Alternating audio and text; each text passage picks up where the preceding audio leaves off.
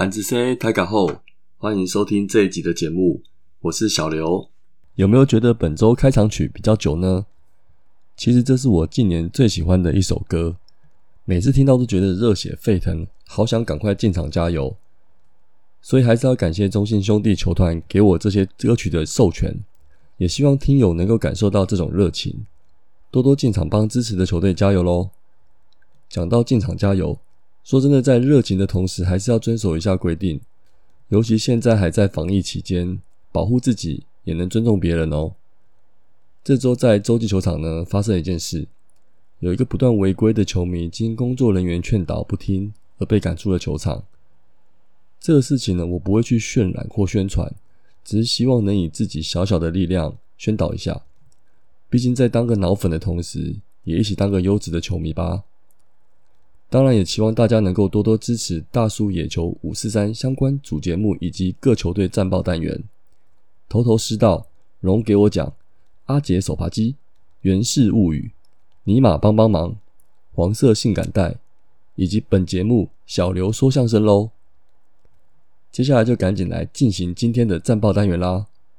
哦哦哦，中心兄弟！哦哦哦，We are family！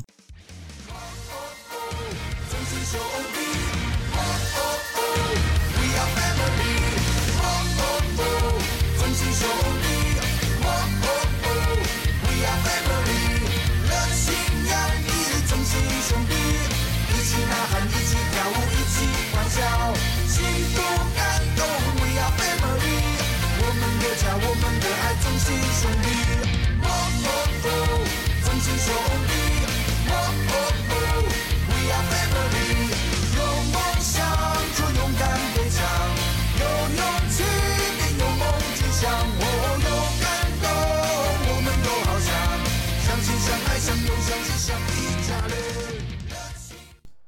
好，首先是八月三十一号礼拜二，这场是在有点感伤的情况下开打的。呃，双方先发投手是郑凯文以及武多，其实两个人都投的蛮有压制力的。前四局双方各得了一分，然后僵持到九局下半，兄弟进攻，靠着三个四坏球挤成了满垒。这时候叶总摆出了一个极端布阵，内野用了五个防守球员。那这个防守的 case，我就想请思文去聊聊了。重点是姜昆宇相当可惜的打出了双杀打，进入了延长赛。那有关打者的一些状态就留到后面来讲吧。十局上半呢，小黑被打安打，保送再加上触及，更换投手蔡奇哲来拆弹。不过两出局后的拆弹不成，被巩冠打出了三分弹，四比一处于落后的劣势。十局下半呢，魏权换上了刚龙，许继宏先全垒打追回两分，小宋顶住压力二连打咬住攻势。再加上保送，魏权换上了廖任磊，该说是送幸福吗？满脸的情况下呢，他投出了畜生球追平的比数。可惜轮到姜昆宇再度失败的攻击，就留下了满脸的残泪。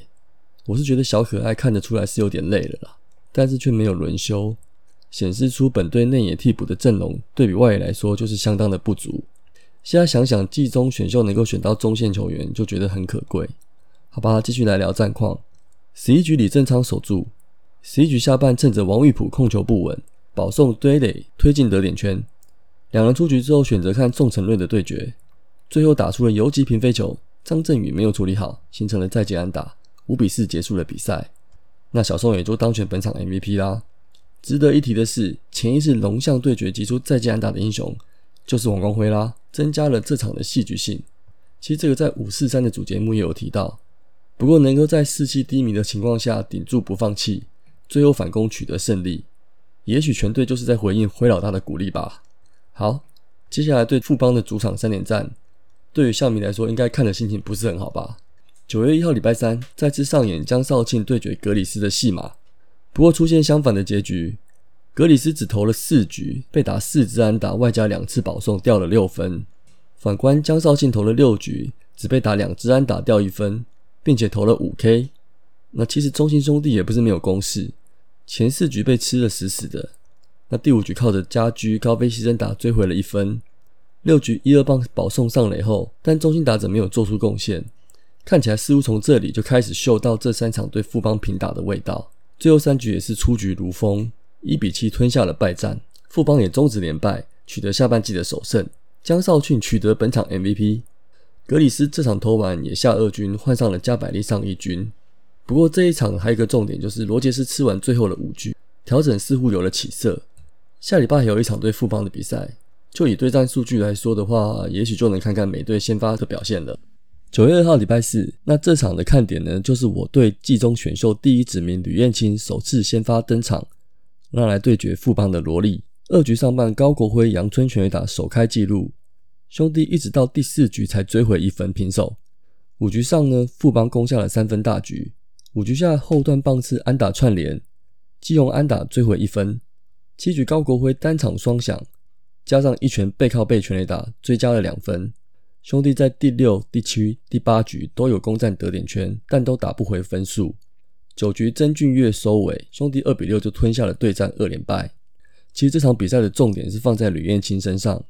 我觉得表现算是普通，最可惜的是第五局最后没有解决一拳，那个左打者的打席就落后下场，后续七折也没有守住，账面上分数是挂在吕彦青身上，那我的感觉是球位不是很够，控球呢还算可以，不过在我们先发投手战力还是缺乏的情形下，还是需要仰赖他的贡献，那我也希望他左投的优势能够发挥出来，尤其之后对到统一的比赛，可能就要来观察看看对左打的压制力了。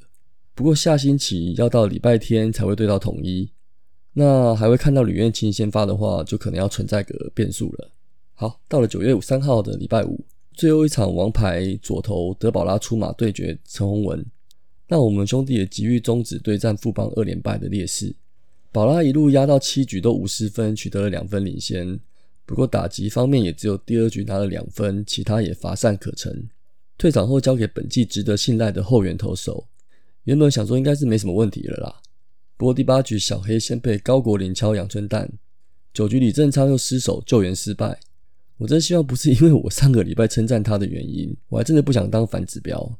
好，比赛继续又进入到延长赛，重回一军的加百利接手投的相当不错，十二局上半结束就取得不会输的局势来进行到最后一局。唉，这个时候先让我喝口水调整一下心情好了。最后一局平手状态下，富邦换上左投林义祥，许继荣一开局就二连打，再加上爆头，无人出局，进战三垒的局面。那你说这样到底要怎么不赢呢？结果接下来只好吃 K，在你前被故意试坏，想先抓下一棒的左打文杰，结果还真的又是挥空 K。然后就是对面的男孩看过来看过来看过来。教练的指示很实在，你不要对他不理不睬。宋恩啊，上场前亲吻球棒，我知道你很想当英雄，但真的是不要脑冲，连三球被骗挥空。老实说，当下气到我就直接关电视啊。不过后来想想，前两棒也是没打回来，也是有很大的责任。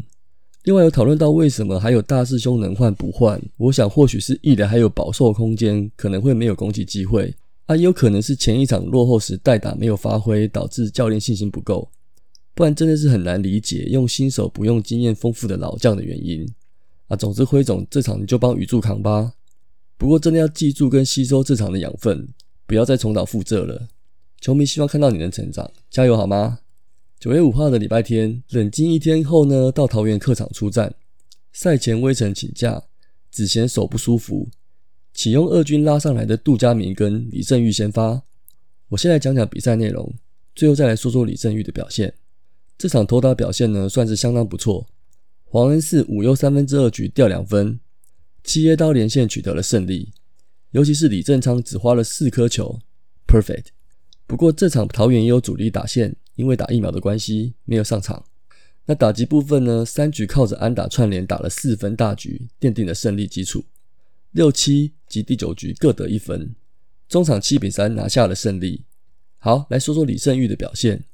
其实先发阵容出来后，杜家明取代威城三垒是没问题啊。不过不是练宋承瑞，反而是李胜玉先发。我一开始是觉得有些疑虑的，但是后来看到有球迷提供对战资料。胜玉在二军已经跟桃园先发张喜凯对战过不少次了，总计十六个 PA 呢出现了四支安打，包含两轰跟一支二连安打，这样的数据安排他先发真的颇有道理。不止如此，这场生涯初先发的比赛单场四安，守安、守打点、守得分都达标，真的让球迷认识他了。而且他还是透过自培加入这个球队，这个真的很让人敬佩，也是努力的正面教材。虽然一场比赛还不能够就此论定，也莫忘上礼拜宋恩也是很让人惊艳。总之，就希望他能够继续保持了。那最后我们来结算一下上周的成绩好了。打击呢，许继宏一枝独秀，二十五个打数出现了十支安打，四成的打击率。啊，詹子贤打了四场，十七支四，四个保送，三成零八的打击率。子豪呢，最后一场有拉回来，十八支五，昆宇二十支三，文杰更惨，二十四支三。上礼拜整队只有一轰，所以这个打击数据真的是很精美。就希望本周状态呢有有所提升啦。那投手部分呢，凯文稳当的投位权，那德保拉依然犀利。不过三位羊头真的要振作起来。恩赐最后一场虽然取得胜投，但整场球数降了蛮多的，状况不是很稳定。那希望他保持健康，继续调整了。后援值得关注的是七折，上礼拜他总共吃了二又三分之一局。账面上失分虽然不多，但他都是掉别人分数，包含拱冠的三分弹跟接手雨燕青拆弹不成，所以后面在投手安排上面可能需要再考虑看看了。那本周的五场主场赛事呢？周二到周四我们又要来捍卫洲际主场了。那六日要到澄金湖当主人喽，南部的象迷朋友可以多多进场支持哦。不过这礼拜六好像碰到补班，应该是晚上六点半开打。总之，目前下半季的主场优势真的不是很明显。一胜两败一和，那就希望兄弟们多多加油喽。